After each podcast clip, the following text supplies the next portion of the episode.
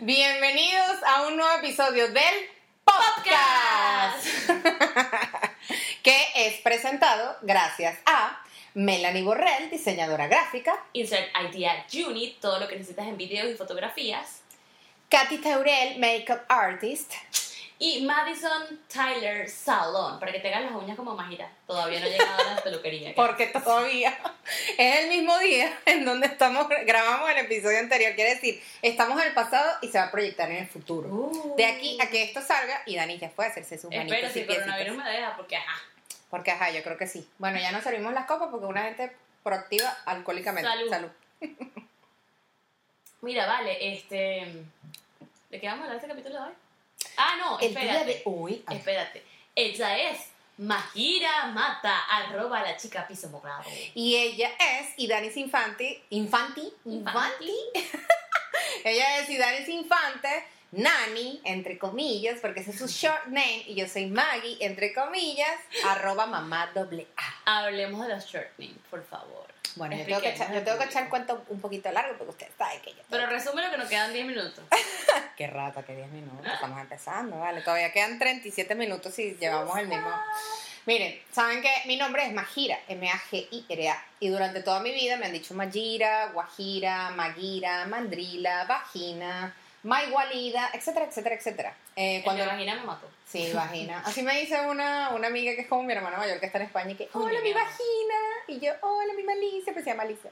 Bueno, cuando yo era chiquita, o sea, en la adolescencia, me frustraba y me avergonzaba mi nombre y era como que yo me lo voy a cambiar porque qué horrible, porque tiqui, tiqui, tiqui. Después maduré y dije, bueno, este es mi nombre. Yo, Y. Y, y es único. O sea, yo no he conocido en mis casi 37 años ninguna Majira. Si me porto muy mal, la gente sabe que es Majira. Si me porto muy bien, la gente sabe que es Majira. Entonces, bueno, nada. En teoría, mi nombre proviene de la mezcla del nombre de mi papá y mi mamá. Mi papá se llama Maje, M-A-G-E, y mi mamá se llama Iraima. Cuando la gente me preguntaba, ¿y de dónde proviene tu nombre? Yo comentaba esto y que, ¿y dónde viene el nombre de tu papá? Pues ni idea, porque yo no crecí con mi papá, mi papá estuvo muy ausente, pero estos últimos dos años que estamos aplicando la de el perdón, el agradecimiento, la humildad, tucu, tucu, la ley de y todas esas cosas, hace año y medio, pues yo perdoné a mi papá y ahorita estamos como que cosechando nuestra relación a distancia, porque él está en Venezuela, y hace como dos, tres semanas lo llamé y nos pusimos a hablar de los ancestros, ¿no? De mis abuelos, bisabuelos, bla, bla, en donde descubrí que tengo sangre española. ¡Ole! Y espero poder tramitar mis papeles. No sé si es posible, pero vamos a hacer el intento. Porque siempre es bueno una segunda nacionalidad por el tema de pasaporte.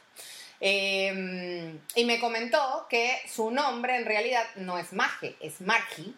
Y ese Margi salió de una novela y en el momento que su abuelo, que es mi bisabuelo, español catalán, le dijeron, mira, tu hijo, se va, o sea, tu nieto se va a llamar Maje, Margi, perdón. Él dijo como que no, ese nombre es de mujer, tú eres loco y tal. Se tiene que llamar algo así como majo, porque mi hijo es bien majo. Mi nieto es majo y todo el mundo tiene que ser majo. Y de ahí, pues mutaron el Margi a Maje. Y de ahí proviene mi supernombre. Pero en Estados Unidos, eh, Es Majira. Majira o Majira. Majira es muy fuerte. Majira, Majira me han dicho. Entonces, presentarme, si yo, o sea, todavía no hablo bien inglés, es como, entonces decidí agarrar el short name y soy Maggie. Y yo arbitrariamente te cambié el nombre a ti. Un día le escribo y que, mira, estoy haciendo el, el intro del, del podcast, pero no me cabe tu nombre, porque mi nombre es burda largo y el tuyo también. Tú no tienes un sobrenombre por ahí familiar cuchi. Y ella que, bueno, todo el mundo me dice Nani. Nani te quedaste. No, Nani me dice mis hermanos. Claro, es. O sea, las únicas personas en el planeta Tierra que me dicen Nani son mis hermanos. Pero ahora el mundo te conoce como Nani, porque en todas mis publicaciones yo pongo Nani. Bueno, de hecho, mis hermanos grandes, porque Andrés no me dice Nani. Andrés te dice Idanis. Idanis. Ni siquiera Ida, ni I, ni sister, ni. No, nosotros nos decimos pollito, pues somos mi mamá. Ah, coño, sí. Pero tú se lo dices a él. No, Él y él me dice a mí. Yo pollito. nunca te- yo sí, nunca he Si escuchado. tú ves nuestra conversación en WhatsApp es polli. Ay, Hola, qué Polly. bonito. Porque somos bien pollo los dos. No, no, no, pero está bien. Porque la No. gente polla se atrae. la Sí, es verdad. atrae. No, mi hermano, mi hermano es maravilloso. Bueno, mis hermanos en general son. ¿Te puedes recostar? Coño, sí, porque... Para que no duele la espalda. Pero creo que pasa que el micrófono queda muy lejos, marica. Entonces hay que gritar. Hay que gritar. gritar. Hay que. Coño, No, mira, yo me voy a acomodar aquí. Ok. Ajá. Very good, my friend. acá. Bueno, entonces el caso es que eh, mis hermanos me dicen Nani. Ya, pero es lindo, escucha. Sí, es O sea, si el mundo entero te reconoce como nani cuando seamos ricas, famosas, populares, ¿te sentirías bien? Sí, no problema. Eh, bueno, sí, me dicen desde que estoy chiquita. Ojo, mi familia materna me dice Mayira y el diminutivo es Maggi. Entonces cuando alguien me llama Maggi, yo volteo. O sea, es normal. Pero ahorita la, la gente que he conocido, por ejemplo, en las clases de inglés y las cosas aquí, me dicen Maggie. Hola Maggie. Bueno, fíjate que mi papá le dice, o bueno, le decía, le dice nani a mi mamá. Entonces nosotros tenemos como, es muy cómico porque cuando estamos invitando a mi papá, mi papá dice nani, pero de una manera muy, muy, nani, Como corto. como, nani, como que si era un perrito. Él abre la puerta, nani. Y Andrés, que imita muy bien a mi papá, le encanta asustar a mi mamá. Se abre la puerta de la casa. Y le sale la voz igual. sale igualita. Wow, porque tu papá tiene voz, tu papá tiene voz, cara y es buena gente. Mira, la primera vez, sabes que nosotras comentamos en episodios anteriores que yo conocí a Idani gracias a su hermano Andrés, que fue Ujú. mi productor de campo en una empresa en Venezuela. Y a veces trabajamos hasta full tarde y una noche estamos haciendo, no me acuerdo qué proyecto, y de un viernes en la noche y ya suena el teléfono en la oficina y yo, aló, buenas noches, por favor con Andrés. Y yo, sí, ¿de parte de quién? El doctor Roberto Infante. Pero, o sea, era una voz de que te abrazo a la distancia, qué señor tan cuchi y amable. Y yo, mira, te llama el doctor Roberto Infante, bueno, mi papá, y yo, ay, qué cool y tal. Pero claro, ustedes son todos, ¿qué más? ¿Cómo estás? Todo cool. Y tu papá estuvo como Él es súper, súper eh, diplomático, podríamos decir. diplomático, pero es un diplomático así Santa Claus. Él es así cuchi. O sea, él provoca abrazarlo. Yo lo veo y es como, ay, qué lindo, en serio. Porque además yo siempre asisto todos los cumpleaños de toda la familia de. Danis, todas las reuniones familiares. Eso sí que te lo tengo yo, mis, mis buenas amigas de verdad. Así corazoncito, yo siempre voy a Epa, yo tengo un cuento buenísimo que le voy a lanzar hoy. que le voy a lanzar hoy. Mira, el otro día estábamos hablando, Magir y yo estábamos hablando de no me acuerdo qué cosa. El hecho es que me dijo, escríbele y dile que eres mi mejor amiga. Mm, amigos. No fue así, Danis. Dije que eres una de mis mejores Exacto. amigas. va, O sea, estás en el combo de las es- mejores pero ya amigas. va, o sea, yo pasé a ser la hermana de Andrés para ser la empleada directa. No, pasaste a ser la empleada que era la hermana de Andrés, Exacto. promotora. Ok, y de ahí pasé a la hermana de la, I'm la sorry. intranquila de esa, la intranquila, la intranquila. La... Después pasaste a ser la mamá de Aitor. No, pues no pasé a ser la hermana de Andrés porque bueno, llegó un punto que Claro, claro. éramos panas y yo sigue siendo la hermana de Andrés Sí, porque, la hermana de Andrés. porque antes de editor vinieron muchas cosas, sí, Magira. sí, sí. Fui la hermana de Andrés. Después fui tu panita del trabajo porque bueno, eventualmente No, pero es que eso fue muy breve. fue Eso fue el último mes que yo estuve en Venezuela. Es Oh. como, ay, qué linda la hermanita de Andrés que trabaja con nosotros. O sea, Bueno, sobre- pero fuimos y nos tomamos una birra. Claro, pero por otras razones. ¿Qué? Hashtag, luego contaremos. Más adelante, por favor. Ah, no lo cuentes, por favor, porque el involucrado en el asunto creo que me nos mata. By the way, se va a casar. Por eso se lo digo la ahorita. Saludos. Él sabe quién es. Sí, tú sabes. si no, Este, you know it. Este, y después pasé a ser la mamá, la mamá del ahijado de Andrés. Porque no tenía nombre. no, pero yo nunca vi a Andrés. Esa mariquera, mira, perdónenme. Pero Andrés siempre dice, porque me ha hijado. Es tu sobrino, No, motherfucker. pero su ahijado. Yo sé, pero es más importante ser tío que padrino. Mhm. O sea, mi tío, que es mi papá, es mi padrino. Y mi tía, que es como mi segunda mamá, es mi madrina. Pero ella es mi tía, tía, corazón. Pero son ma- madrina y padrino. Pero bueno, Andrés. Ah, ¿Qué estaba diciendo yo? Bueno, ajá, después pasé a ser la hermana de la, la mamá de Aitor, Y luego pasaste a ser mi única amiga en la ciudad. mi única amiga, pero no era una de las mejores No, amigas, era eras- la única amiga. De hecho, mira, te lo pongo así. Es una amiguita. ¿Por qué? Porque ella es más chiquita. Porque Ah. sabes que yo siempre marco el tema de las edades, más allá que ella parezca de mi edad o yo sea más mente polla, lo que quieran ver. Yo, bueno, una amiguita, después, no mentira, una panita, después una amiguita, después, coño, la mamá de Héctor. Y después se convirtió en una de mis mejores amigas. Pero vieron cómo todo lo que ha mutado esta mujer en mi vida. Porque mira, Vale contar que cuando me lo nombró, lo publiqué en todas las redes sociales. Fue una vaina acaban de upgraded, acabo de subir de nivel. Pasé de ser amiga a una de mis mejores amigas de la chica morada. epa, y mira qué arrecha eres que ahora eres mi compañera de ¿Qué podcast. Salud. Salud por eso, ¿vieron? Salud. Porque eso, eso, eso se consigue con la constancia, con la perseverancia, con la lealtad, con la honestidad, con la... Y picando ese quesillo. Coño, pero es que es verdad, pana, porque, ojo, yo he tenido otras amigas en la ciudad. A ver, yo quiero dividir el tema de la amistad y luego vamos a entrar con tu tema porque apenas tenemos 10 minutos. ¿ok? Porque ella tiene una estructura, tenemos un, un board enfrente en donde ella es muy juiciosa, pero ustedes saben que yo soy burda espontánea y yo siempre hablo chu, chu, chu, chu. Entonces yo le dije, si quieres llévate la estructura y yo hablo random, porque a mí me gusta esta huevona. Miren, eh, hay amigos, o sea, yo tengo al menos 10 mejores amigos. Ajá. estás dentro de ese combo. Y eres de mi combo mayamero. Porque claro, esto es como una, una vida Una paralela que yo he tenido. Porque claro, está mi vida en Venezuela, la cual yo siempre pensé que iba a ser así, y luego, chácata, ¡pop! llegué a Miami. Y es como que eso nunca me lo pensé y tal. Y tú fuiste mi primera amiga en Miami y te convertiste en una de mis mejores amigas. ¿Qué pasa? Tengo como un combo de 10 mejores amigas, que algunas son de la infancia, otras son de la universidad, otras son de trabajo, o sea, es dependiendo. Pero ¿qué es lo que yo más valoro en una amistad? Es la lealtad. ¿Por qué? Porque más allá, no es necesario que tú escribas todos los días, ahorita estamos teniendo burda de contacto porque, bueno, eventualmente No. hemos estado juntas en varios proyectos y de una u otra manera vivimos en el mismo condado, que no vivíamos cerca, entonces eso hace que tú tengas más cotidianidad.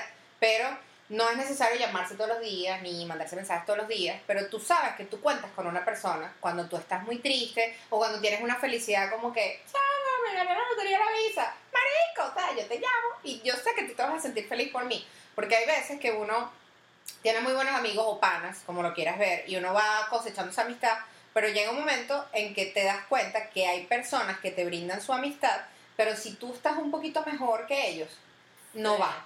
¿sabes? Es como, no, si tú estás igual de jodido que yo, bien, podemos ser amigos, pero si te va bien, es como, ¿y por qué ti te va bien? Y eso no es una verdadera amistad.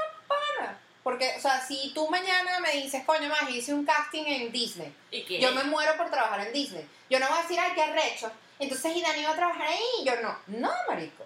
O sea, yo me voy a sentir feliz por ti, te voy a aplaudir y voy a apoyarte y voy a estar como que, verga, qué fino. Y más adelante, eventualmente, seguramente tú me ayudarás, si así pasa. Entonces, hay otras personas que es como, ay, mira, sabes, ya, ya estoy trabajando en Disney, qué fino. Y tú no. ¿Qué te pasa? Pajúa. Y el pajuda. Pajuda. Pajuda. como los mexicanos porque ella es una pajuda. Eh, pero, o sea, yo tengo, ojo, yo soy muy amiguera, soy muy Vamos a, compinchera. ponerle, vamos a ponerle el pianito aquí. Tin, tin, tin. yo soy muy amiguera y, y, o sea, a mí me gusta conocer gente. De hecho, cuando me voy de viaje, yo trato, así no sea mi pana, mi amigo cercano, yo digo, ay, no sé quiéncito vive en la ciudad de, no sé, de Guasdualito. Y fui para allá, coño, vamos a vernos, porque es chévere cosechar amistades, Claro. cosechar relaciones, tú no sabes qué cosas positivas pueden salir allí, que puedes ayudar tú, que puedes aportar.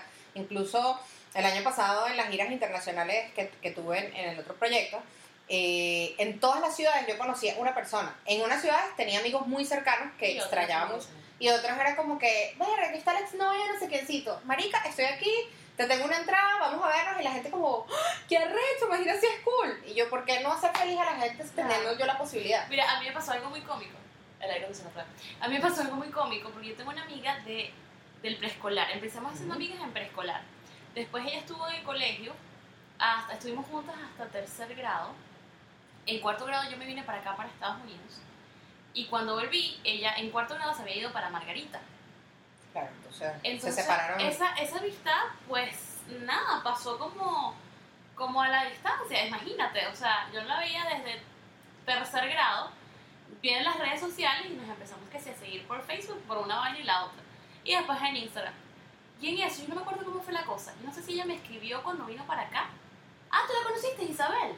Que comimos pizza en mi casa cuando fuimos a la piscina con Iker. No la recuerdo. No la recuerdas. Bueno, Isa, o sea, yo no veía a Isabel desde que teníamos nueve años. Wow, pero han mantenido por redes sociales, plataformas digitales Pero, la o sea, amistad. no es que nos hemos mantenido, que nos hemos escrito, que no, o sea, fue que nos empezamos a seguir, like aquí, like allá. Claro, qué. comentarios. Es que, y me escribió, no sé si me escribió o yo la escribí, y le dije, coño, ¿dónde estás quedando? En Weston. Pero si yo estoy al lado de Weston, ay, Vamos no sé qué. La pasé buscando y era una fija. Cada vez que Isa viene, yo la paso buscando y por lo menos un día nos vemos. pero es que eso es súper bonito, súper lindo. Ojo, no sé si te pasó. Hola, Isa. Hola, Isa. No sé si te pasó cuando llegaste a Estados Unidos, pero a ver, yo tuve un fenómeno que para mí fue revolucionario, porque es cierto que en Venezuela eh, yo tenía panas, buenos amigos, ¿sabes? Soy sociable y tal, no sé qué, pero hay personas que son como medio materialistas o interesadas, ¿no? Entonces yo nunca viví en el este del este, por decirlo así. Yo viví en el oeste, luego viví en el centro, en el centro me quedé, no pude ¿Qué evolucionar pasa más. con la gente que habla? No, pero no por mal, pues porque no todo el mundo es así. De hecho, ustedes son super hippies. Más allá que eran del super mega este.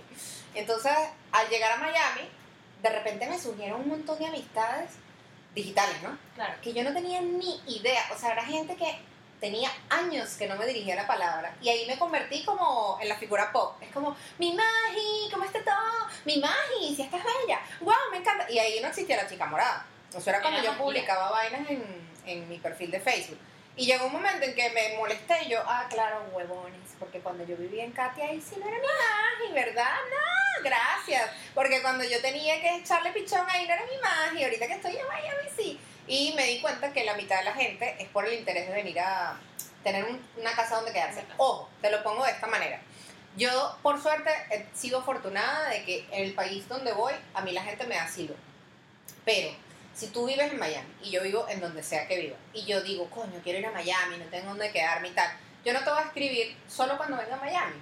Uno hace un proceso por, por decencia y, y se lo he dicho a todo el mundo, lo he puesto en mis redes. Es como, coño, si tú necesitas algo, al menos planifícate con seis meses y empieza, hola Magi, qué bella estás, ¿cómo anda todo? ¿Qué es de tu vida? ¿Cómo está tu familia? Y ahí tú vas cosechando y uno, uno, uno, Uno no sabe, huevón, uno sabe. uno sabe, pero bueno, Y al final uno dice, ¿sabes qué? ¿Por qué no? Porque yo tengo la, la política de que durante mucho tiempo yo gitaneé, porque bueno, vivía en el oeste de Caracas, era complicado, nunca me la pasé por ahí, siempre andaba en el este, y para poder tener una vida normal adolescente, yo necesitaba quedarme a dormir en casa de mis amigas. Y por suerte todo el mundo me dio asilo, yo tenía mil perros, tenía mil casas, tenía mil papás, mil mamás, mil tíos, mil etcétera, que me recibieron con mucho amor y cariño. Y llegó un momento en que yo, cuando ya tenía 22, 23, estaba reventada, porque desde los 15, 16 ya estaba por ahí. verga, es, es ladilla, ¿sabes? Sí, lo viví. Claro, tú también lo viviste, es un fastidio. Entonces, yo siempre dije, en Venezuela nunca tuve la oportunidad de darle techo a alguien y dije, cuando yo tenga mi casita alquilada, propia, sea como sea, yo le voy a dar asilo a la gente porque sí. No le he dado asilo a la misma gente que me dio a mí, pero ha habido gente nueva. Entonces es como el ciclo de la vida, ¿sabes? Es como que a mí me ayudaron, ahora yo te ayudo. Incluso hay una muy buena amiga ahorita que en la universidad fuimos panas. Por tonterías de adolescencia y de exnovios y de culos y esas cosas, nos dejamos hablar, uff, o sea, años, te estoy hablando como de 12 años. Cuando llegué a Miami, ella me empezó a escribir y ya, "Mhm, interesada de mierda, eso fue lo que pensé, perdón, Jessie. Eh, y en algún momento, o sea, mantuvimos como que la relación virtual. Ella me, como que me dijo, coño, Magi, qué chingo que dejamos de ser amigas en, en la universidad y tal. Y yo, bueno, es verdad, uno ya creció, uno es adulto, no, disculpe y tal. Y en algún momento ella me dice, mira, tengo que ir porque estaba embarazada.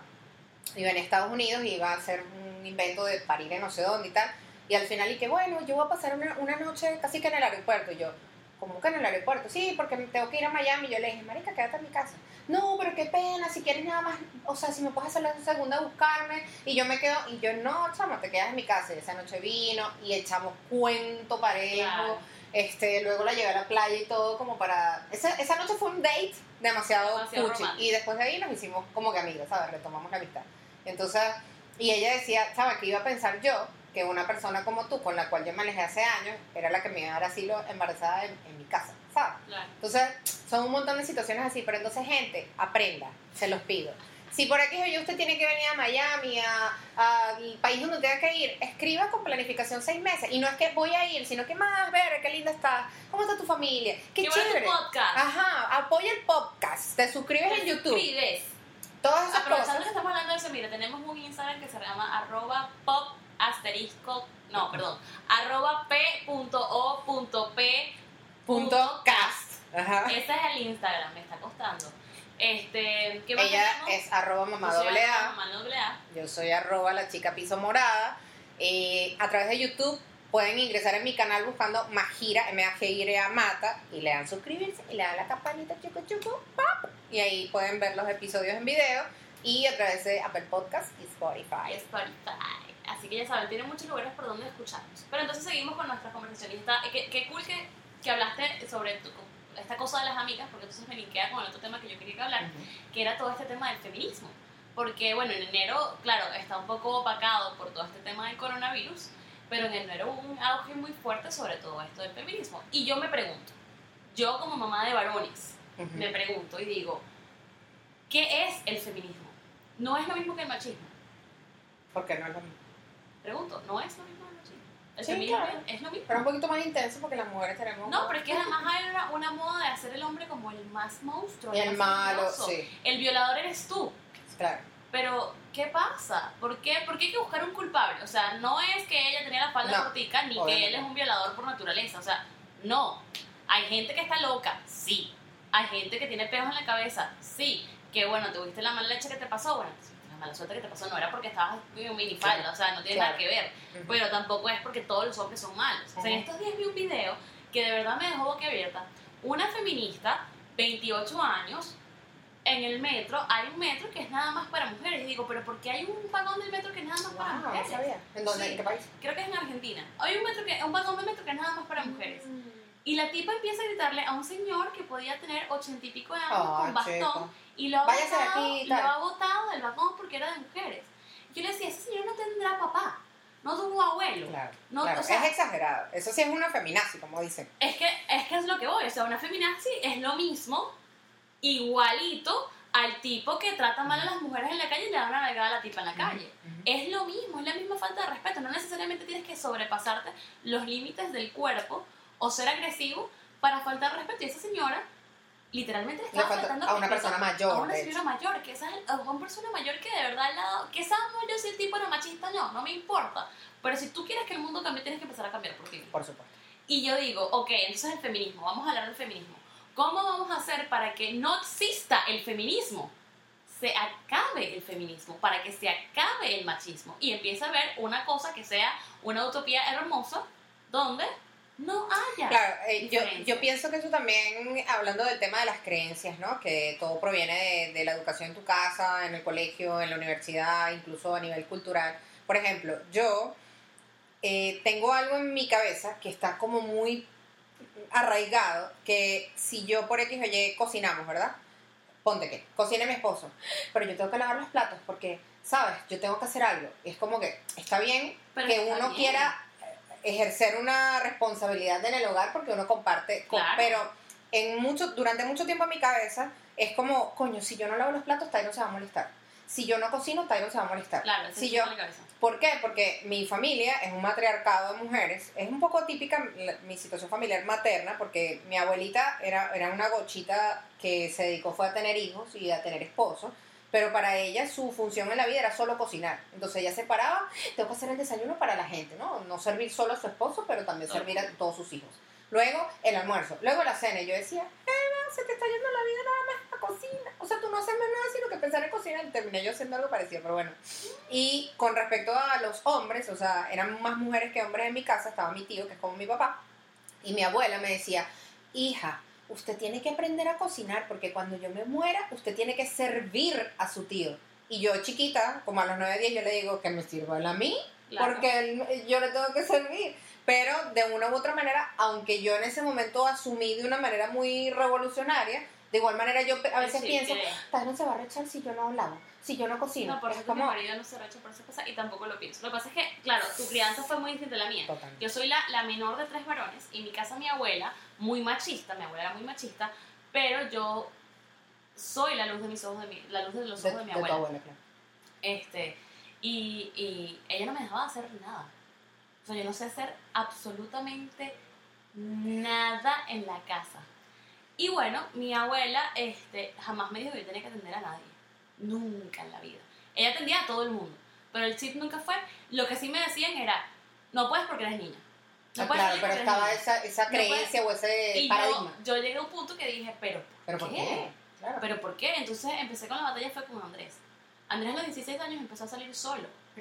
Y yo le decía, pero si él sale solo, yo a los 16. A los- eso sí, yo sabía el límite. Bueno, está bien, a los 15 no podía salir solo, yo a los 15 tampoco puedo salir solo, pero a los 16 salgo solo. Claro. Y a los 16, llueva, truene, relampaguee, pelea, gritos, pataleta, lo que sea, yo me iba. Y porque tú lo dejaste y me tienes que dejar a mí. Y me puse súper rebelde con ese tema. Pero me acuerdo dos anécdotas importantes y sobre todo que me pasaron con mi papá. Anécdota importante número una fue que eh, mi papá se casó con otra señora. Y el papá de esta señora estábamos en la casa y es un señor español muy, muy de estas crianzas mero, mero macho. Ujú. Entonces me dice, mira, Mariana, porque no hay manera que se. Mariana y Danis, Mi segundo nombre es Mariana. Mira, Mariana, sírveme un whisky. por favor. Y yo estoy en su casa, me estoy quedando en su casa, por esa época me estaba quedando en su casa, le digo, claro que sí, ¿cómo no? Si me dices cómo se sirve, ¿cómo es posible que tú estés casada, tengas tres hermanos varones y un papá y tú no sepas servir un whisky? ¿No? ¿Tú nunca le has servido un whisky a tu papá? No. Y ni a mis hermanos, porque todos ellos, mentira, bueno, sí, ellos son muy atentos Eh, conmigo, bueno, pero pero todos ellos no me es tu servido a obligación mí. saber. No, y más bien ellos me consienten, mis Ujú. hermanos y mi papá me Ujú. consienten muchísimo. Y entonces yo le digo, no, más bien ellos me sirven las cosas a mí. Ay, es que ya perdimos esta juventud, me dice él. Pero claro, lo que yo veo es que, claro, es un señor mayor, tantos años, la esposa se dedica y se aboga a servirle, la hija se- las hijas se dedicaban a servirle, y obviamente, pues, eso, eso, eh, él asumió que yo tenía que saber cómo servir un whisky para un tipo. Cosa que no pasó, no le serví el whisky, se lo sirvió, creo que fue la esposa, no me acuerdo. Y después mi papá, estoy sirviendo la comida, o sea, me estoy sirviendo mi plato de comida y mi papá está sentado al lado y me da el plato para que yo le sirva. Y yo, yo estoy así sirviéndome y le digo, ¿qué? Me dice, ¿me puedes servir, por favor? Oh. No, no, no, Coño, pero te pido, por favor. no, pero sí me puede servir, pero además como, como, Como muy imponente. me, me puede servir, o sea, como que, ¿por qué no me estás sirviendo? Y después me di cuenta que es que mi mamá se lo hacía. Oh. Porque un día salieron a comer y era una comida, estaba mi papá solo, no estaba con la, con la esposa. Y mi mamá agarró, pero automático, el plato de mi papá, le sirvió la comida y se lo puso sin que él siquiera le pidiera. Claro, es que también hay. Fue una rutina, o sea, fue algo que era un código que ellos sabían. Y mi papá asumió Claro, que yo iba a hacer el mismo código. O sea, hay momentos que de repente uno hace cosas por amor, pero ojo, yo puedo hacer por amor a Tyron, porque hay diferentes tipos de amor, y puedo hacer por amor a mi amiga. A tu amiga, claro. yo te pero voy a servir. Pero es, es, es como es chimbo. asumir. No, Sí. es que además, o sea, mi papá estamos sentados en la misma mesa, habían dos cucharones, o sea, no había necesidad de que yo le sirviera el plato a mi papá. Entiendo, claro. Él perfectamente podía agarrar su cuchara. Sí, pero estaba como mal acostumbrada. Pero está amañado a que Ujú. le sirvan la comida. Hola Entonces- Tyron, estamos grabando. Va, por favor, Ya, pasa vamos a hacer una pequeña pausa que va a pasar Tyron, que no lo van a ver, pero en la... Y en estos momentos, En de fila, Tyron está pasando con su Tyron ve- sensualidad, te digo, Tan, te- te taran, digo que yo amo. tan, tan, tan. Mira, yo tuve un episodio con, con mi papá de sangre, que, o sea, mi papá y mi mamá estuvieron juntos como, como hasta cuando yo tenía como 6 años. Y era divertido salir con mi papá porque nos buscaba los fines de semana, lo, lo poco que recuerdo, y nos llevaba que sea a la playa o a miradores. Recuerdo que le gustaba ir como en la noche a miradores en, que sea La Guaira. Yo chiquita, ¿no? Íbamos los tres, era súper bonito. Y una noche vamos a un mirador en una, una playa que deduzco que era La Guaira y yo en ese momento era muy coquetica porque mis tías, como yo era la niña de la casa, me ponían puros lacitos y colitas y todo rosadito y era una barbicita, ¿no? Y mis tías me enseñaron a cruzar las piernas porque eso es signo de femenidad. Entonces de repente en el carro, yo tendría creo que cuatro o cinco años, yo me senté, ¿sabes? Como una damita, una señorita, y mi papá me ha dado una cachetada como si yo hubiese dicho una grosería. Yo tengo muy pocos recuerdos de mi papá de sangre de niña, pero eso es Pero uno de... te marcó. Eso me marcó. Y claro, en ese momento no sé ni qué hizo mi mamá. Me imagino que mi mamá diría, pero ¿qué te pasa? Digo yo, no lo sé. Porque mi mamá también es como coqueta. Pero yo después crecí en el momento que le tenía ese rechazo, yo decía, este sí es arrecho. O sea, él no estaba conmigo. Y de paso, yo, imagínate que me hubiese sentado como una camionera así, toda piernas abiertas, porque, porque no, no, re- o sea, regañas eso. Yo entiendo que los extremos Son malos ambos. son malos, ¿no? Porque deduzco, creo que él es bastante machista por lo poco que he hablado con él. No, ya, ya, qué carajo, ya está mayor, ya, ya pasó Ya la vida, ya, ya se arrepintió de sus cosas, etcétera. Pero me da la impresión que él es de estos tipos que sí, las mujeres nacieron para servir, las mujeres están para criar muchachos, ¿sabes? Y el hecho de No, ver... bueno, a mí varias mujeres me han dicho, es que tú no puedes trabajar porque tienes hijos. Ah, sí. Ah, es que no puedo trabajar porque tengo hijos. Sí, sí, sí. Cuéntame más, la, la abuela de mi esposo tuvo siete hijos y nunca dejó de trabajar. Nunca jamás, Maruja jamás dejó de trabajar y producir dinero. ¿Está viva, siete- la señora? claro, la señora Maruja está viva. Señora Maruja, Saludos. mi respeto. Usted es mi, no, de panaya es mi mantra. Cuando yo veo que la vaina está así, que yo digo, "Verga, está muy trancado. ¿Cómo lo hago? Y entonces de repente en digo, Maruja. verga, Maruja lo hizo con siete chamos, no dos, siete chamos. Ojo, la- las señoras en esa época le echaban mucho Pero espérate. Maruja estaba sola. Sola, era ella y ya, y sus hijos. Y le echó bola. No, eso, si ella pudo, uno también puede. Claro, entonces Pero- a mí cuando me dicen es que tú tienes hijos, no puedes trabajar. Ah, pero ya, espérate. Maruja, sí, te puedes llevar el cenicero. gracias. Por la interrupción. Maruja pudo hacerlo con siete chamos. Eso, si tú me dices que eso es lo que vamos a llamar feminismo, bueno, vale, te lo compro. Claro. Una mujer arrecha, vale, te lo compro. Pero no quiero, no, no, no me gusta la división, porque yo no estoy soñando, mi, mi sueño, mi utopía sería que no existiera. O sea, hay cosas que las mujeres tenemos más capacidad de hacer y hay cosas que los hombres tenemos más capacidad de hacer. Eso es normal, porque nuestro sistema está construido de esa manera. Por supuesto. Porque hay, que hay mujeres que pueden hacer trabajo de hombres. Brutal. Sí, y hay mujeres que hacen trabajo de hombre rechísimo. Trabajo de hombre me, me refiero a trabajo de. Como de fuerza, pesado, de. Sí, Que es usualmente lo que tú dices que buscas Ujú. hombre. Pero yo he visto mujeres haciendo jardinería que te cagas. claro. Que hay hombres que pueden hacer trabajo de mujeres. que puede hacer trabajo de mujer? Creatividad, manualidades, no sé qué. Hay hombres que lo hacen mejor que las mujeres mejor. 500 veces. Sí. Entonces lo que yo quiero decir a todo esto es que el, el- el feminismo me parece, o sea, tanto el feminismo como el machismo, una vez más los extremos, Es más. no tiene sentido, papito, mi reina. Sí, tienes razón. Ojo, igual que mi esposo y yo hemos estado hablando últimamente de, de cómo confrontar ciertos temas con los niños, ¿no? Porque casualmente hace como dos, tres semanas yo estaba con Aitor, estaba con, con Idani y sus hijos, y mm, en algún momento yo él me agarra la mano y me empieza ten- tengo las uñas semi largas y me empieza a hacer así ¿no? y me dice ay me gusta y tal y me dice ¿por qué tú tienes las uñas largas? y yo le digo bueno porque soy mujer y tengo las uñas largas y Dani pone la ceja hasta el trasero y me dice sí sí no porque ella sea mujer tiene las uñas largas hay hombres que tienen las uñas largas también y yo oh my god me acabo de cagar con un hijo que no es mío entonces llegué a la casa y le comenté a Tania que, que increíble el trabajo de un padre Es para tener que, o sea, detallar ciertos temas. Es igual que el tema de los colores. Sí, eh, total. En mi casa no hay, no hay género de color. Correcto. Estaba viendo, no recuerdo, era la historia de, no sé si era de Luis Guisegua o de George, algo de, de un color que, bueno, definitivamente igual que con el gender reveal, es, si es niña es rosado, si es niño es azul. Es como algo que uno tiene totalmente En la encasillado. Pero ahorita cualquier hombre puede usar rosado. Y no por eso tiene que, quiere decir que es homosexual, Claro. ¿sabes? Porque es cuestión de gustos. Pero a mí me gustaría, en el momento que yo sea madre, criar a los chamos con esa mentalidad, porque es algo bastante abierto, ¿sabes? Bueno, eso, eso es más o menos lo que yo estoy manejando. O sea, también la crianza, sobre todo con varones. Me pasa, mi mamá es muy arraigada a lo antiguo. Entonces el otro día yo me estaba maquillando y yo dejo que Héctor se maquille. ok. O sea, es un juego de niños. Es, no, no quiere decir que el niño se va, va a crecer y se va a maquillar como su mamá.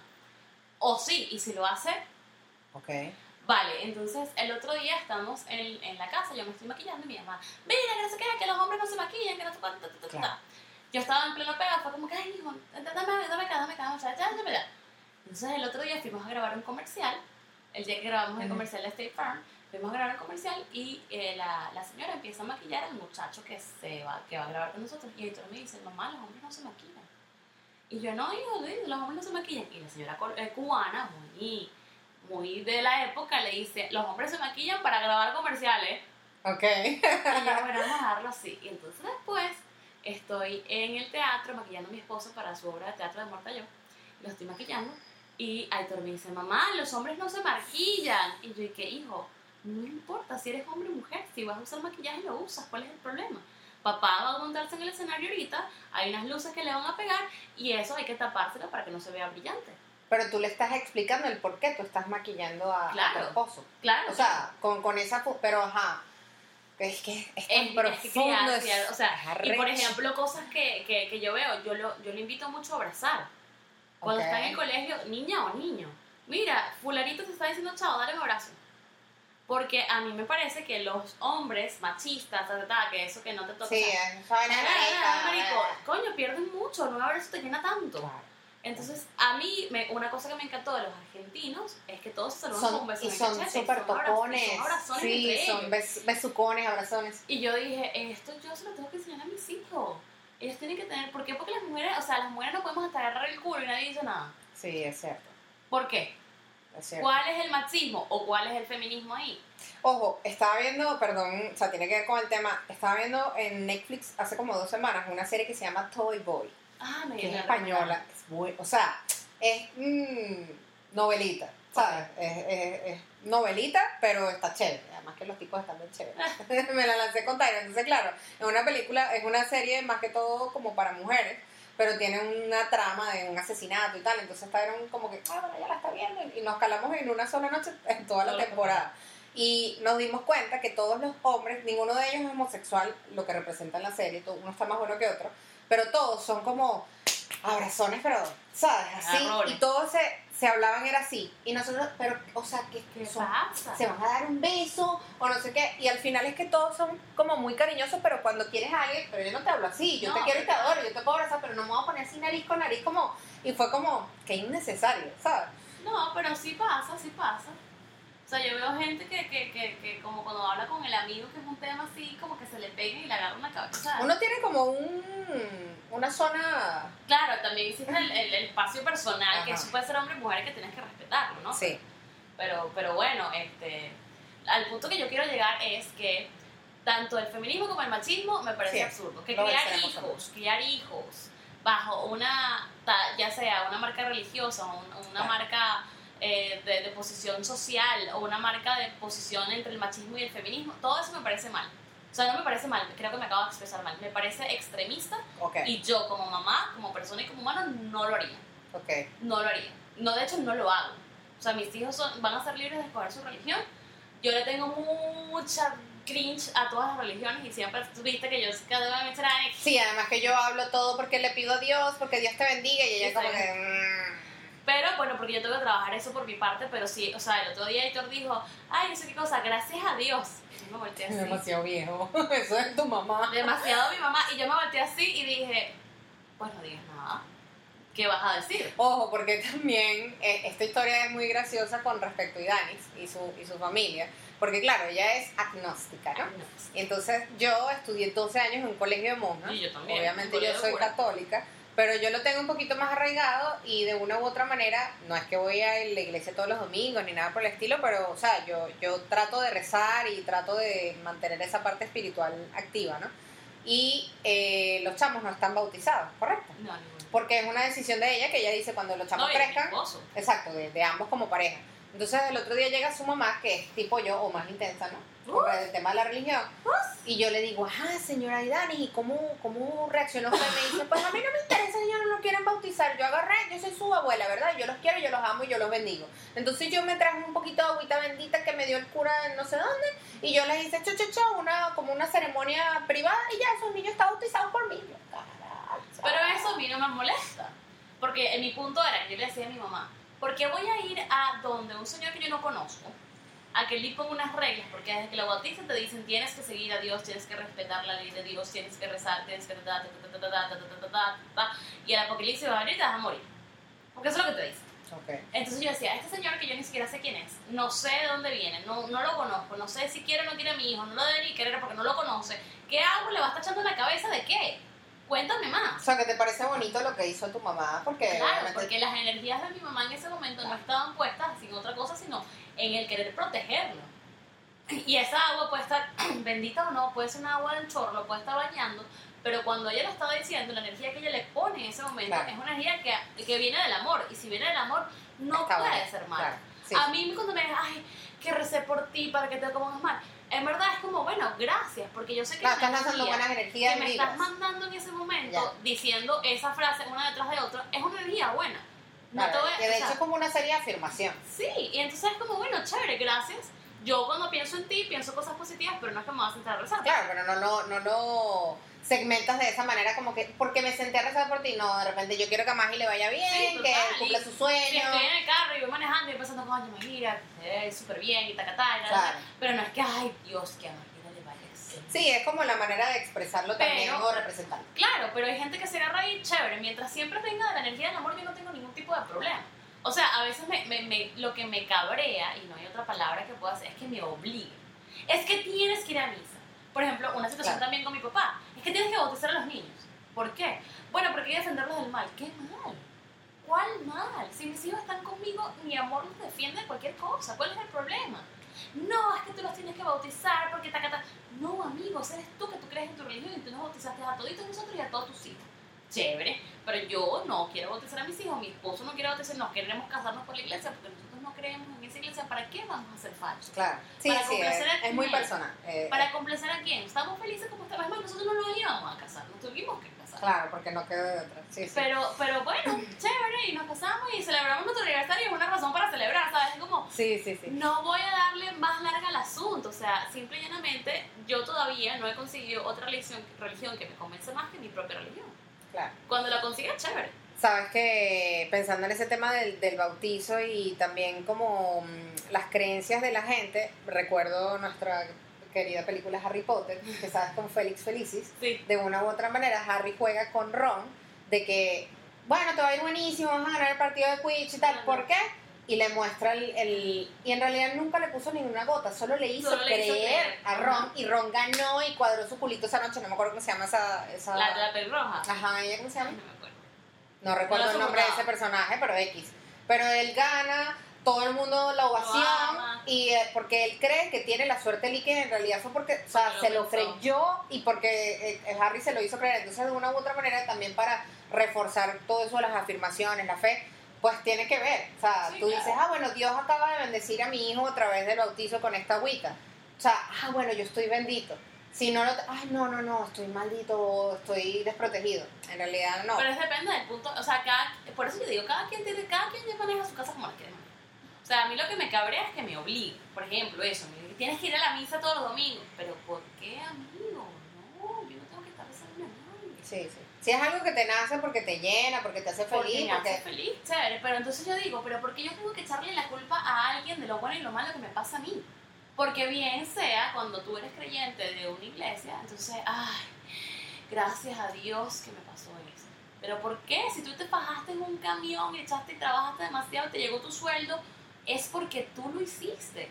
Ay, no, qué desastre, el coronavirus. Es que el mal porque siempre le estás echando la culpa al mal, no es el mal, no es nada más que la humanidad que es demasiado idiota y no sabe cómo hacer las cosas, porque la gente es estúpida. Es cierto que uno trae las cosas, pero también yo siento que hay una fuerza poderosa que te lleva a hacer cosas o que te pone personas en el camino. Puede llamarse Dios, puede llamarse universo, puede Bueno, tú llamarse misma. lo que sea. O tú misma con Eres tu tú misma, pensamiento. tú- tú- tú- Pero, pero bueno, o sea, nosotros, cada quien cree en lo, en lo que quiere creer y obviamente nosotros tenemos fe en Dios dependiendo de, de las religiones que uno haya aprendido en su familia. Es un fastidio cuando se apaga y se enciende el aire. Sorry, eso se mete full, pero como hago, está en automático. Si no, me muero el calor. Pero bueno, hemos llegado a 42 minutos de este episodio. ha acabado Nos hemos extendido mucho. Estaba buena la conversación, estaba buena. Sí, estaba chévere, estaba chévere. Entonces, bueno, paso, yo que paso por acá, como si estuviera hablando en las historias. Les recuerdo que estamos en Instagram como p.o.p.cast, Anda. mamá, arroba mamá doble A, arroba la chica piso morada. Si Y quieren YouTube, en YouTube. vernos en YouTube, coloca Majira Mata, están los videos y nos pueden seguir a través de Spotify y de Audiobook.